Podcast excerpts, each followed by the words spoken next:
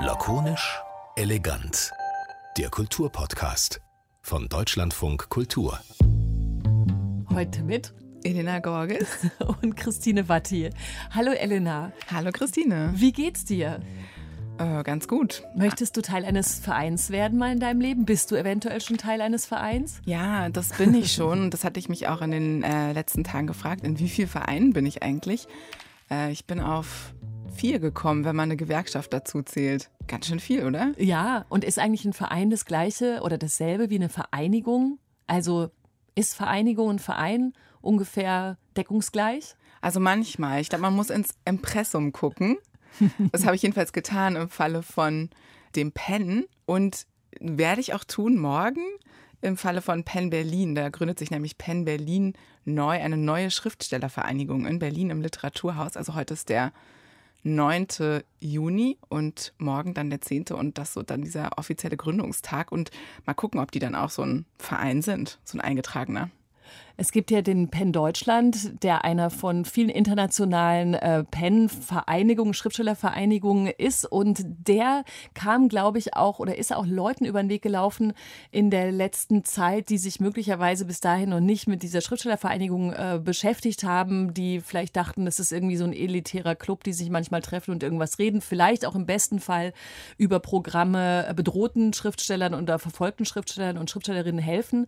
Aber dann ist auf einmal was Spektakuläres passiert und das war so spektakulär, dass ich teilweise die Berichterstattung im Radio so, also Radio, okay, es gibt auch andere natürlich, aber im Radio herbeigesehnt habe, weil ich wissen wollte, was passiert denn als nächstes. Es ging um den da kurzzeitigen äh, Chefboss vom PEN Deutschland, nämlich Dennis Yücel und einer Versammlung in Gotha die komplett eskaliert ist. Genau, und das war so ein bisschen wie Penn, die Serie schaltet ein. ja, das war ich, wirklich ähm, so. Mir ist die Kinnlade runtergefallen, was jetzt auch nicht irgendwie alltäglich passiert. Und ähm, für alle, die es jetzt irgendwie verpasst haben, haben wir nochmal so einen kleinen Zusammenschnitt dieser Serie vorbereitet.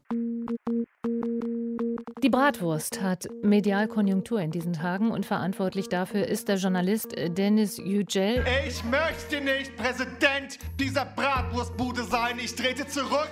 Ich, ich krieg wirklich kaum Luft. Es kann nicht sein, dass wir so miteinander umgehen, Leute. Der ganze Tag heute eigentlich war wie ein griechisches Drama, muss man sagen. Er war geprägt von einer vergifteten Atmosphäre, viele Alpha-Tiere. Und es ist ganz, ganz wichtig, dass diese Gräben überwunden werden. Und vor allem, was auf gar keinen Fall passieren darf, ist, dass es zu einem Konflikt zwischen alten und jungen Schriftstellern kommt. Der Spaltpilz ist drin im Pen und der Konflikt ist, glaube ich, nicht wirklich beigelegt. Es muss eine Mediation geben im Präsidium, aber auch mit der Geschäftsstelle. Ich glaube, die Sitzung in Gotha hat gezeigt, dass der alte Pen wirklich nicht mehr funktionsfähig ist. Und seit heute wissen wir, es gibt einen gänzlich neuen deutschen Pen, einen alternativen Pen. Pen Berlin nennt er sich. Und wir fangen sozusagen nochmal von vorne an und wir können jetzt am Anfang des Wegs auch noch nicht sagen, wie gut uns das gelingen wird. Ja, wir hätten sie gebraucht, das ist richtig. Und wir, aber wir hätten sie schon in den letzten Jahren gebraucht.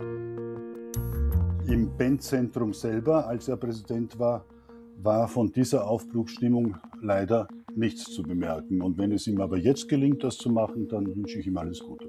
Ja, also es gibt einen neuen Pen, Berlin, mit ganz vielen äh, Schriftstellern, 230 oder sogar noch mehr. Ähm, da sind zum Beispiel dabei Wladimir Kamina, Eva Minasse, Christian Kracht, Nora Bossong, Margarete Stokowski, Thea Dorn und dann auch noch äh, Journalistinnen und Journalisten, zum Beispiel Doris Acker, Patrick Barners, Jan Fleischhauer. Man merkt schon ähm, an dieser Aufzählung, da sind Menschen dabei aus ganz unterschiedlichen politischen Richtungen. Und das hat uns diese Woche zu der Frage gebracht, warum braucht man eigentlich sowas wie einen Pen? Was kann man in so einer Schriftstellervereinigung machen, was man außerhalb dessen nicht tun kann? Warum wird jetzt nochmal neu angefangen?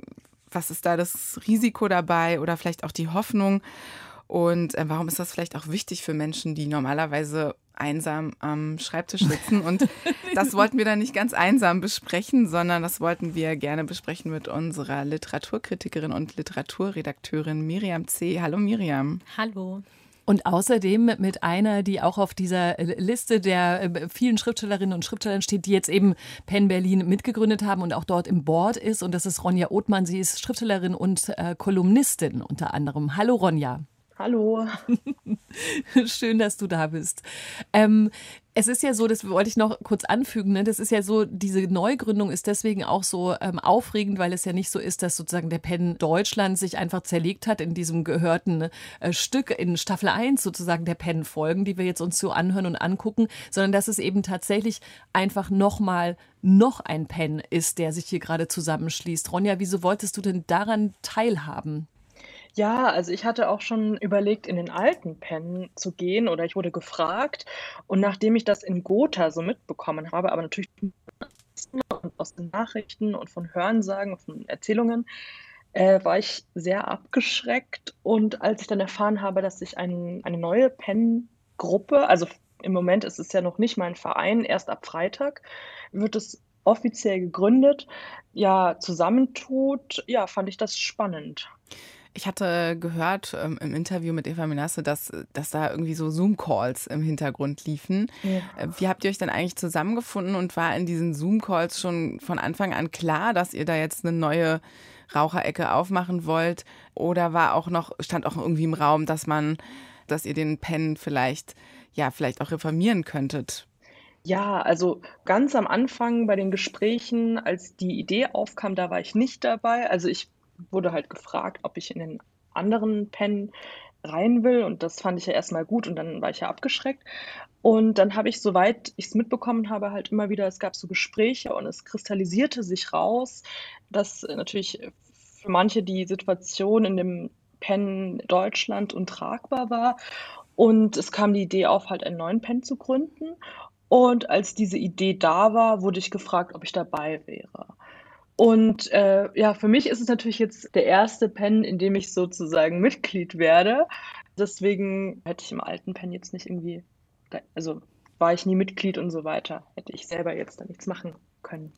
Ich meine, bis zu dieser Eskalation da in Gotha, die wir gerade noch mal so schön angehört haben, wussten oder wusste man, glaube ich, außerhalb des sogenannten Literaturbetriebs wahrscheinlich auch gar nicht so viel über die Zustände in diesem Pen, die jetzt untragbar geworden sind für manche. Miriam, wie schätzt du das denn ein? Also diese Neugründung, ist die eine Reaktion auf diese Eskalation oder tatsächlich auch was, was anstehen musste, dass, dass man, also entweder den alten reformiert, ist jetzt gerade schwierig, alle haben sich gestritten, oder tatsächlich was Neues erfinden muss?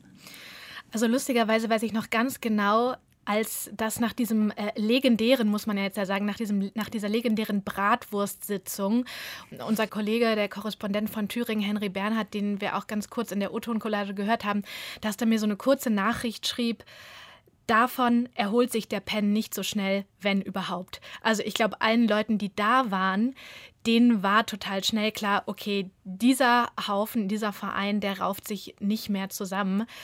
Ich glaube, dass da schon länger, also was, was jetzt natürlich durch dieses ganze Medienecho zutage kam, ist, dass da in diesen verkrusteten Strukturen schon viel länger was im Argen lag.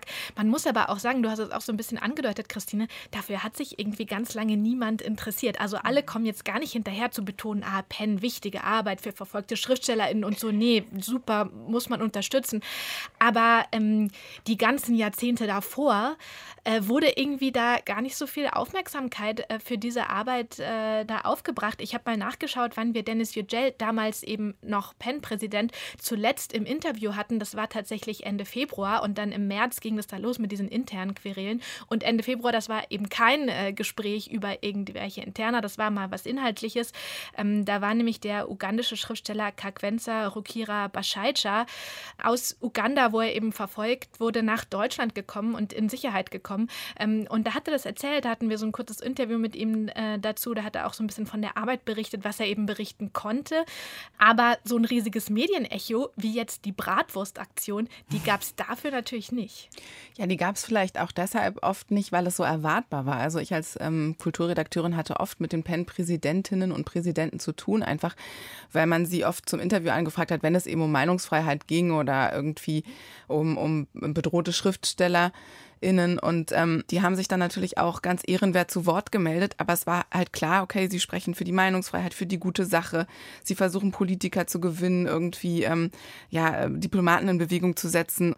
Und was mich jetzt so erstaunt hat in diesem ganzen Streit, der so spektakulär war, wie kann es sein, dass eine Sache wie Meinungsfreiheit plötzlich Menschen entzweit? Also normalerweise ist ja dieser Impetus, Menschen helfen zu wollen, eine Sache, die Menschen über politische Lager hinweg vereinigt. Also zum Beispiel in der kirchlichen Arbeit. Oder man hat es auch gesehen, als ähm, Flüchtende 2015 nach Deutschland kamen oder jetzt auch zu Beginn des Ukraine-Krieges, ähm, dass da plötzlich alle an einem Strang gezogen haben und gesagt haben, okay, wir müssen jetzt erstmal helfen. Und so habe ich den Pen bisher auch immer begriffen. Also würde mich interessieren, habt ihr darauf eine Antwort, warum eigentlich dieses, wir helfen Menschen in Not, wir setzen uns ein für die Meinungsfreiheit, plötzlich äh, Schriftsteller so zerstritten hat? Aber es war ja nicht die Ausrichtung, oder? Also, ich war aber Ronja, sag mal du was dazu, weil du, du hast es ja auch von außen beobachtet, um dich dann dafür zu entscheiden, dich in, einem, in einer Vereinigung zu engagieren. Ich habe nur gerade gedacht, bei dem, was Elena gesagt hat, dass ja nicht das Thema des Vereins sie entzweit hat, sondern eben irgendeine, also entweder Personalien, aber die wollen wir jetzt nicht auseinanderdröseln, sondern vielleicht auch insgesamt weiß ich auch nicht. Ne? Vielleicht war das Ziel nicht klar genug oder hat alle nicht genügend beschäftigt oder so. Deswegen gab es Platz für andere Dinge. Ja, also ich glaube, zum einen war es vielleicht auch das Wie. Ähm, es kam ja in den Vorwürfen ja auch, dass es ein bisschen Kolonialherrenmentalität dabei war bei dem sozusagen Helfen. Also das sind so die Vorwürfe, die man so wiederholen kann.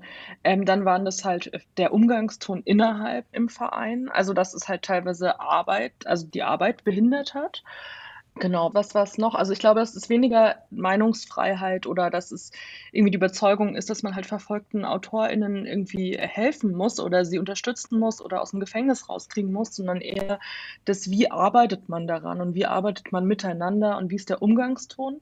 Und auch so ein bisschen, ähm, dass halt für manche auch der Pen Deutschland, so wie ich es jetzt von außen mitbekommen habe, äh, auch so ein bisschen so ein Aushängeschild ist. Also dass man da jetzt nicht unbedingt, also da, da nur ist, um Leuten, also AutorInnen aus dem Gefängnis zu kriegen oder so, sondern halt auch ein bisschen so, ähm, um sich das auf die Visitenkarte zu schreiben, dass man im PEN Mitglied ist. So, das sind jetzt so die Vorwürfe, aber kann ich ja auch nur wiederholen, die mhm. aus den ganzen Berichten und so weiter bekannt sind. Aber ich finde halt, also wieso nicht zwei Vereine für dasselbe Ziel? Wenn man in die Geschichte des PEN guckt, ist das tatsächlich auch gar nicht so ungewöhnlich.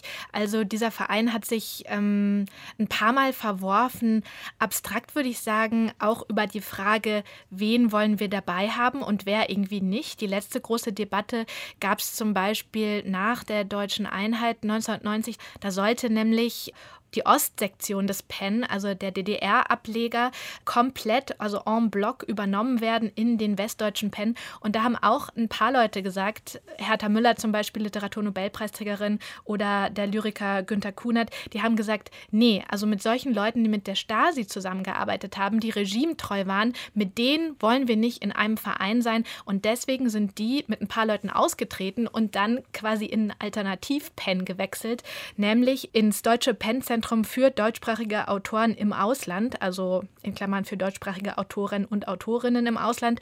Das ist nämlich ein Ableger mit Pen-Bezug, den gibt es seit 1934 und den hatten damals Autorinnen und Autoren gegründet, die aus Nazi-Deutschland geflüchtet sind. Der erste Präsident äh, von diesem Exil-Pen war Heinrich Mann und das war quasi damals also in den 90ern, auch schon so quasi ein Alternativverein für diejenigen, die das Pennzentrum Deutschland irgendwie nicht mehr so passend schienen. Aber ich frage mich, leben wir denn jetzt wieder in so einer Zeit, wo es so eine politische Sprengkraft gibt? Also ja, Nazi-Zeit und DDR war ja vielleicht nochmal ein ganz anderes Kaliber. Äh, ganz kurze Zwischenbemerkung in diesem Podcast, falls ihr gleich Ronja wieder hört, wir haben jetzt aufs Telefon umgewechselt. Wir haben so eine kleine Leitungsproblematik, aber wir haben natürlich keine inhaltliche Problematik, sondern eigentlich die nächste Frage, nachdem wir jetzt ein bisschen in die Geschichte des PEN geguckt haben. Ja, also wir leben auf jeden Fall nicht mehr in derselben Zeit, aber wir leben in einer Zeit, in der es immer noch sehr viele Autoren und Autorinnen gibt, ähm, die verfolgt werden für das, was sie schreiben. Oder selbst wenn sie nicht für das, was sie schreiben, verfolgt werden, gibt es sehr viele ähm, AutorInnen, die halt auch auf der Flucht sind oder ihr Land verlassen müssen, zum Beispiel wegen dem Krieg in der Ukraine oder in Syrien zum Beispiel. Und ja, dafür finde ich halt so ein Pen auch sehr wichtig. Aber also mit dieser Sprengkraft innerhalb des Pens, also es ist ja auch in anderen Ländern wie Australien oder Spanien, soweit ich weiß, gibt es ja auch ähm, mehrere Pen. Äh, oder Pennengruppen oder wie man das nennt. Also es wäre jetzt in Deutschland nicht das erste Mal.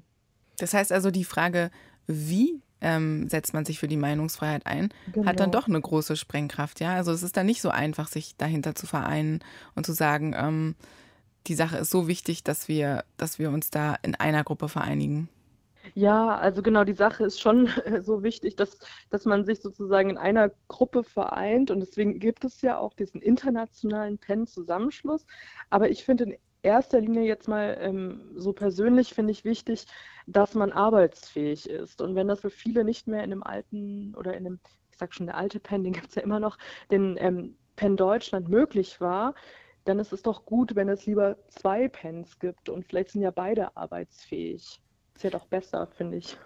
Glaubst du, Miriam, dass es zwei Pens geben wird? Also, wir haben jetzt gerade den ersten Pen, den Pen Deutschland, der sich möglicherweise von dieser Sache nicht mehr erholt, was du vorhin zitiert hast, und den neuen Pen. Also, was macht denn, also so eine kurze Prognose, zumindest für die Außenstehenden, die ja wissen, glaube ich, wissen wollen, welche Schriftstellervereinigung steht denn eigentlich dann für was? Die eine renoviert sich, die andere ist neu, beide aber finden sich möglicherweise gegenseitig jedenfalls nicht ganz so gut.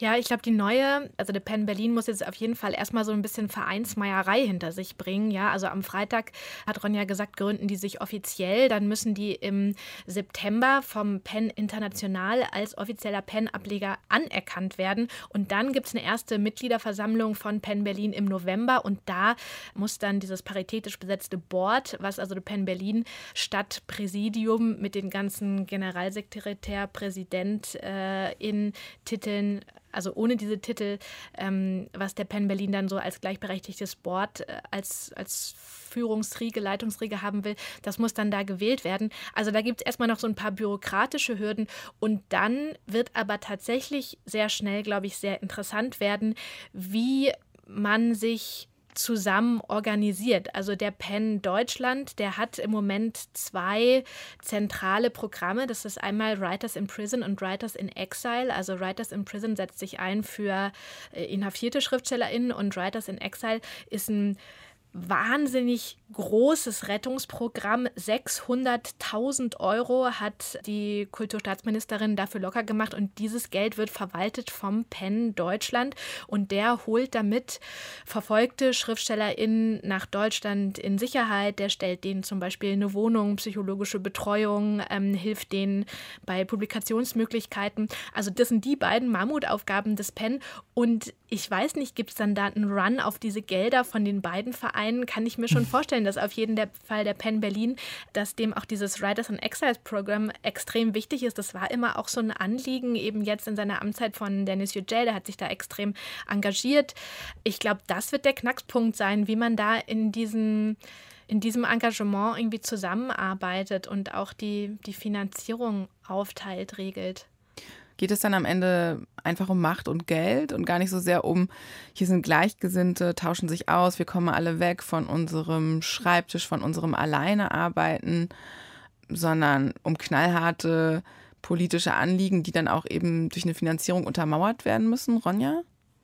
Ähm, ja, also es ist ja nicht so, dass auch jetzt heute der PEN der einzige Verein ist, der sich für ähm, äh, Schriftstellerin im Exil einsetzt. Da gibt es ja zum Beispiel noch Weiterschreiben, diese Initiative, die ja ganz viel ähm, versucht hat, den syrischen AutorInnen in Deutschland irgendwie nochmal eine Plattform zu schaffen, sie zu vernetzen und Möglichkeiten, dass sie halt weiter als Autoren tätig sind. Also ich finde nicht, dass sich das eine und das andere so ausschließt.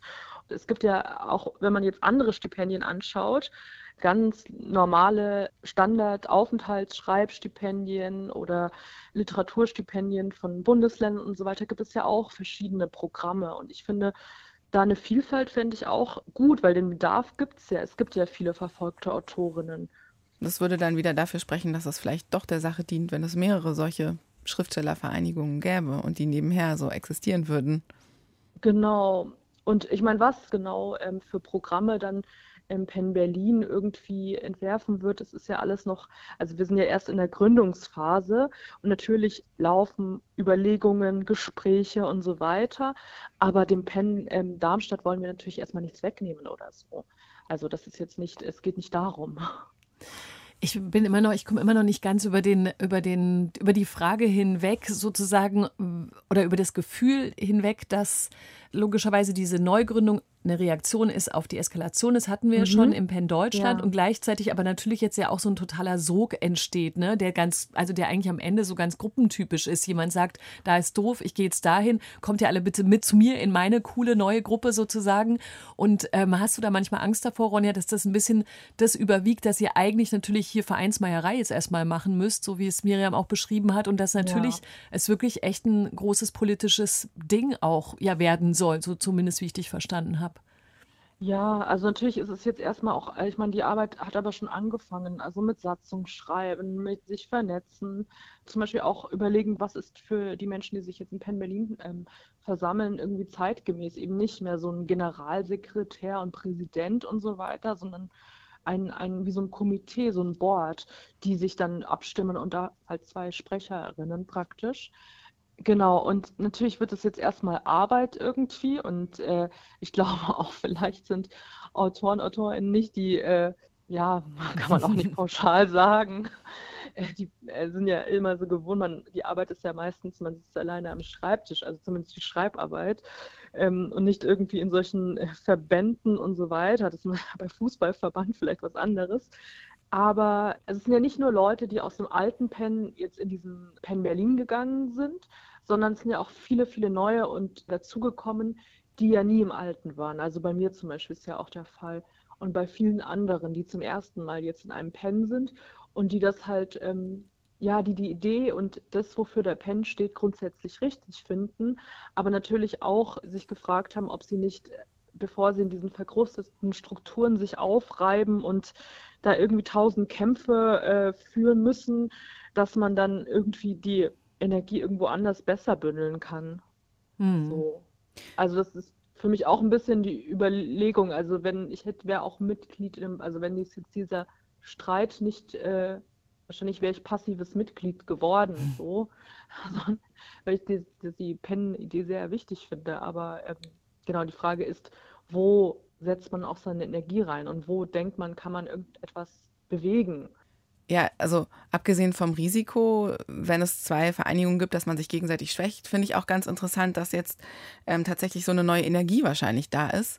Ähm, man hat ja auch äh, der jüngeren Generation schon oft vorgeworfen, man hat diese Enttäuschung auch ein bisschen gehört, äh, da in unserem Zusammenschnitt, was bisher geschah von Josef Haslinger, dem Interimspräsidenten momentan, der gesagt hat, ja, die jungen Leute, die haben uns auch gefehlt in den letzten Jahren und wir hätten uns gewünscht, dass sie sich engagieren.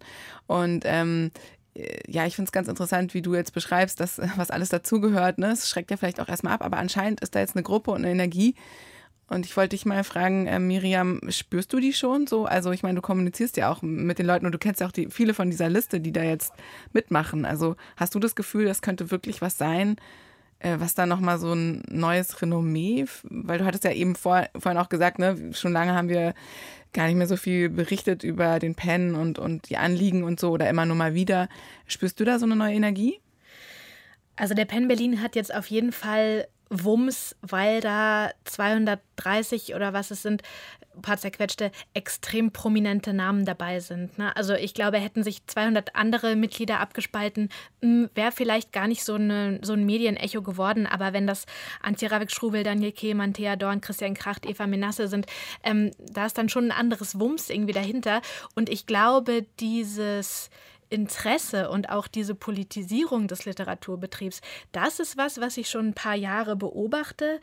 Es gibt durchaus auch gerade von so einer jüngeren Generation, also Ronja aufwärts oder so, so ein Interesse, sich zusammenzutun, seien das jetzt ähm, so Sachen eben wie Schutz und Freiheit von Kultur, Gedankenaustausch, freie Meinungsäußerung, wofür der PEN steht, oder seien das aber auch institutionelle Fragen, die jetzt vielleicht mehr so die eigene Arbeit von SchriftstellerInnen betreffen.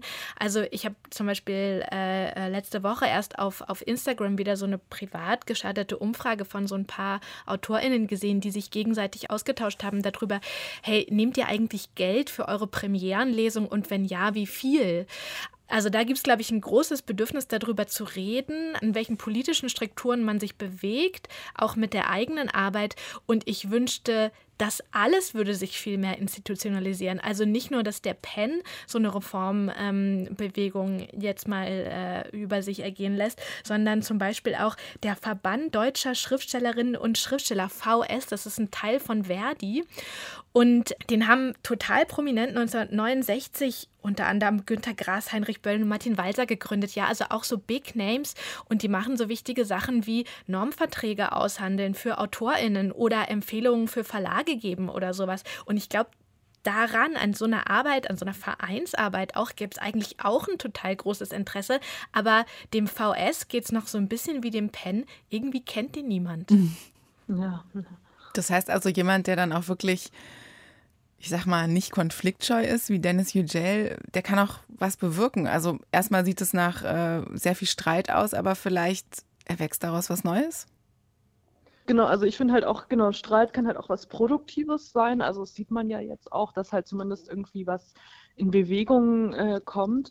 Und ich denke halt einfach, das ist ganz häufig so. Also das ist vielleicht ja nicht nur beim Pen oder so, dass halt irgendwie, das ist wie nicht unbedingt eine Generation und eine Altersfrage ist, ähm, aber auch so ein bisschen auf so einen, ähm, es um den Stil geht irgendwie, wie so Verbände arbeiten, wie breit sie sich aufstellen, ob es dann irgendwann, wie jetzt beim alten Pen, halt eine bestimmte, also wenn ich mal Dennis Yücel so als so einer der jüngsten gilt, genau, also dann halt doch irgendwie so altersmäßig, aber ja, also so ein bisschen so einen wie homogen sind diese Verbände und Gruppen und so, das ist ja auch eine Frage.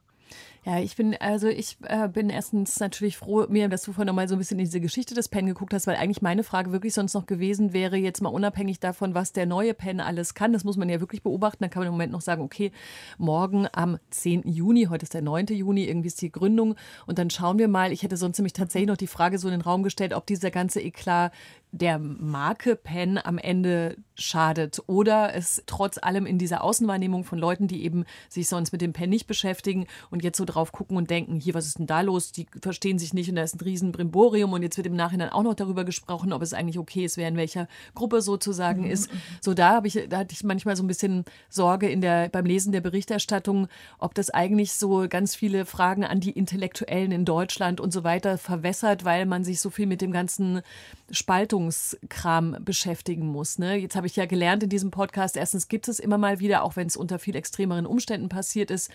Und gleichzeitig kann man so die Hoffnung auch spüren, Ronja, die du so da reinlegst in diese Vereinigung. So ganz komme ich noch nicht drüber hinweg, dass es nicht vielleicht doch eine Lösung gegeben hätte, irgendwie das hinzukriegen. Also statt vorzuzeigen, tja, wenn es nicht läuft, dann muss es eskalieren und dann gibt es eben eine neue Vereinigung und damit möglicherweise doch so ein bisschen ja daran zu kratzen an diesem an diesem eh zu unbekannten Label, das jetzt tatsächlich klar über eine Personalie wie Dennis Yücel viel viel mehr in die Öffentlichkeit getreten ist, sogar über den Eklat, aber auch vorher natürlich schon über seine Haltung. Weiß nicht mehr, wie siehst du das? Also gibt es neben dem, dass man erstmal guckt, was die Gruppen machen, noch so eine drüber geordnete Perspektive auf das, was da passiert ist und was ein, eine Marke, ein Label wie Penn eigentlich bedeuten müsste? Also erstmal würde ich sagen, gedulde dich vielleicht ein bisschen. okay. Allein die, diese äh, Wiedervereinigung von Ost- und Westpenn hat acht Jahre gedauert. Also ähm, die SchriftstellerInnen sind vielleicht so ein eher äh, langsames Völkchen, die, die müssen vielleicht erstmal in Ruhe diskutieren und ich würde gar nicht ausschließen, dass es irgendwann auch eine Wiedervereinigung von Penn Deutschland und Penn Berlin gibt. Im Moment verhalten sich beide Parteien nämlich eigentlich auffallend diplomatisch gegeneinander. Mhm. Und weil du auch die Marke Penn angesprochen hättest, die man auch hätte reformieren können. Ja, ich glaube, hätte man, wenn man nämlich auch wieder in die Geschichte des Penn guckt, ist das eine Marke, wenn man so will, die sich schon extrem verändert hat, gerade was den Stil, den Umgangsstil, den ja Ronja auch immer wieder angesprochen hat, betrifft. Man muss sich vorstellen, der Penn hat sich 1921 gegründet als ein distinguierter Dinnerclub. Im Anfang des 20. Jahrhunderts waren nämlich so Dinnerclubs äh, so total angesagt. Und eine äh, britische Schriftstellerin, Catherine Amy Dawson Scott, die hat sich gedacht, ach Mensch, ein Dinnerclub, der fehlt mir irgendwie nämlich noch. Nämlich so einer, wo sich Schriftsteller beiden Geschlechts, wie er damals wichtig war, zusammenfinden und auch mal illustre Gäste aus dem Ausland treffen können. Und wenn man sich überlegt, von diesem Dinnerclub, der sich auch wirklich in einem Restaurant gegründet hat, zu diesem Schriftsteller Amnesty, was Penn Deutschland ja eigentlich ist, mhm. ist eigentlich schon ein ziemlich weiter Schritt. Pen-Zentren haben sich gespalten und wieder vereinigt. Also ich mhm. würde sagen, da geht vielleicht auch noch was jetzt in der Geschichte von Penn Berlin und Penn Deutschland. Vielleicht ist es auch immer so unser Anspruch, dass eine Struktur, die mal gewachsen ist und die sich bewährt hat, nicht sterben darf oder nicht radikal verändert werden darf. Siehst du, weil ich bei Deutschland von Kultur arbeite, ist das möglicherweise meine innere Einstellung. Wieso? Bleibt das nicht ja. so? Nee, Ronja, sag du. Obwohl so radikal, also was die Ziele des Penn betrifft, das hat sich ja nicht so radikal verändert. Ich glaube, es geht vor allem, würde ich so wirklich meine Wahrnehmung, um die Arbeitsweise und um, also das halt ähm, wichtig ist, gerade wenn in unserer Zeit, wo wir auch immer noch sehr viele verfolgte Autorinnen und Autoren haben und ähm, Autorinnen im Exil, dass wir halt arbeitsfähig sind. Und ähm, wenn das nicht alle im, in einem Pen Deutschland sein können, dann ist es doch gut, zwei Pens zu haben. Ja, ich, also ich glaube, ich, dass ich da so dran rumhadere, ich finde überhaupt ja. auch gar nicht Neuentwicklung und neue Schritte irgendwie ja. ein Problem, sondern ich glaube, das kommt tatsächlich her, weil die, weil das die Frage war nach dem, das ist die Reaktion auf die Eskalation und gleichzeitig davor eben die eher Stille um den Pen, bei der ja. man das nicht miterleben konnte, dass da mal langsam was passieren muss, sondern sondern auf einmal war so, okay, alles klar, Spaltung, Dings, wir machen was anderes. Aber ich meine, es gucken ja alle in dieser Runde sehr hoffnungsfroh auf den 10. Juni, an dem Penn Berlin gegründet wird. Ich bin gespannt. Ich mache das, wie Miriam gesagt hat. Ich gedulde mich. Ja, und ich bin auch äh, sehr gespannt, ob inhaltlich noch ähm, eine Veränderung kommt, weil tatsächlich die Charta eins zu eins übernommen ist. Also ja. Mal sehen, ob ihr euch da noch eine andere Charta gebt oder ob das dabei bleibt. Hört doch mal mit diesem schrecklichen Mitgliederwerben auf. Also im, im jetzt im PEN Deutschland ist es ja so, um Mitglied im PEN zu werden, muss man von einem anderen Mitglied vorgeschlagen werden. Das hattest du ja auch so kurz erklärt, Ronja, dass es bei dir so der Fall war.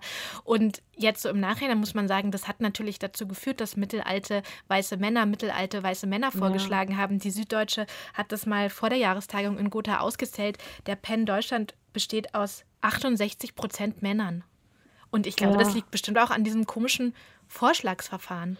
Ja, das hat sich auch geändert. Also jetzt ist es nicht mehr so, dass man vorgeschlagen werden muss. Man kann natürlich Leute vorschlagen. Ich meine, so ist es ja auch passiert, dass diese Zahl an Leuten zusammengekommen ist, dass man halt jeder kannte irgendwie ein paar, die man ähm, gerne dabei haben wollte.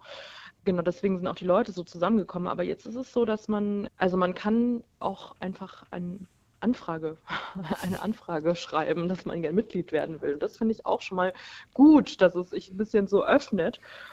Ja. Ich will jetzt muss ich trotzdem auch fragen, aber dann schreibt man eine Anfrage, zum Beispiel jemand aus dieser Runde, und dann guckt ihr da drauf und dann wird entschieden im Board. Genau, dann gibt es so ein Komitee, das entscheidet. Aber es gibt natürlich ähm, Kriterien. Also es kann, man kann, soweit ich weiß, kann man Fördermitglied äh, werden. Aber um ein PEN-Mitglied äh, zu werden, muss man ja, könnte ich jetzt die Satzung vorlesen, sich um die Freiheit des Wortes verdient gemacht zu haben oder also mit dem Wort arbeiten, also Autorin sein. Also es gibt so verschiedene Bedingungen, die man erfüllen muss. Also mhm. ähm, genau, um jetzt PEN-Mitglied zu werden. Also das ist immer noch eine Vereinigung von Schriftstellern und nicht von Fußballern, aber Fußballer können zum Beispiel Fördermitglied werden. Sehr gut. Ich glaube, wir wissen für den Moment alles, was wir zumindest wissen und vermitteln können. Geschichte des PEN, aktueller Stand und auch die Intention des PEN Berlin. Aber ich weiß immer noch nicht, äh, ob du in Vereinen bist, Christine. Und du, Miriam. Und du, Ronja, außerdem dem Penn Berlin. In wie vielen Vereinen seid ihr sonst noch so? Gott, ich muss mal gerade überlegen. Ich glaube, ich bin in keinem einzigen Verein. Ist das, ist das jetzt schlimm oder ist das gut? Warte kurz. Nee, also es gibt Familienmitglieder, die sind in Vereinen. Das zählt nicht. Das zählt du. nicht, ne? Ich bin, glaube ich, wirklich im, also ich bin, es gibt natürlich auch journalistische Vereinigungen. Da bin ich dann schon, doch, natürlich. Hm. Ich habe tatsächlich auch eine lange Vereinskarriere von Pfadfindern über Studierendenvertretung bis Gewerkschaft. Gut. Ich glaube, das ist eher untypisch für meine Generation, aber, aber vielleicht auch gar nicht. Und du, Ronja? Oh Gott, ich muss überlegen, ich war in ein paar Vereinen Mitglied vom Blasmusikverein an, angefangen in Bayern. Ähm, aber ähm, genau, ich bin eigentlich eher so ein bisschen abgeschreckt von, also ich bin jetzt auch sehr aufgeregt, dass ich jetzt in einem Verein äh, wieder bin. Genau, weil das ist natürlich, Vereine bilden ja auch gewisse Gefahren. wenn Vereinsmeierei und so weiter entsteht. Und vielleicht, ich hoffe, dass das bei Penn Berlin erst in 30 Jahren der Fall ist und dass die nächste Spaltung erst in 30 oder 40 Jahren kommt und wir ein paar coole Sachen noch machen können. Wie du das schon voraussiehst. Okay, wir rufen dann auf. ja, irgendwann. Nein, also ich meine, das ist ja nicht auszuschließen, dass irgendwann dann nochmal äh, ein Haufen Leute kommen und sagen, so wie ihr das macht, das geht gar nicht so. Und vielleicht ist es ja auch gar nicht schlecht, wenn sich hin und wieder, vielleicht muss auch jede Generation von AutorInnen diese Ideen vom Pen neu, ähm, neu interpretieren oder ja, vielleicht überlegen, welche anderen Wege es zum Beispiel noch geben muss. Also das ist ja auch bei Menschenrechtsarbeit, das hat sich ja auch da viel verändert oder bei ähm, Entwicklungszusammenarbeit. So, wenn es darum geht, zum Beispiel, wie hilft man Leuten praktisch in Not, ohne zum Beispiel ähm, so paternalistisch zu sein. Das sind ja auch so Fragen, die ja vielleicht auch diskutiert werden müssen. Und wie kann man effektiv möglichst vielen verfolgten Autoren helfen? Ja. Wir sind gespannt, wie ihr das machen werdet im ja. Penn Berlin. Und in 30 Jahren werden wir uns wiederfinden und diese Frage erörtern. Erstmal dann schimpfst du über den neuen Penn. Dann sagst du so, ja, was ist mit denen denn los? Wir waren immer so gut. Aber dann melden wir uns auf jeden Fall, wenn es lakonisch elegant noch gibt. Aber ich bin sicher, dass sich hier auf jeden Fall nichts verändert. Hier wird sich nichts verändern. Es gibt auch kein zweites lakonisch elegant auf neben uns. Fall. Das dulden wir nicht.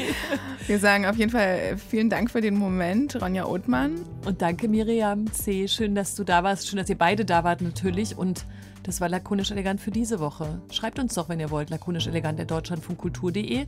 Und bis bald. Bis bald. Bis Tschüss. Bald. Tschüss. Deutschlandfunk Kultur. Unsere Podcasts. In der DLF Audiothek und überall dort, wo es Podcasts gibt.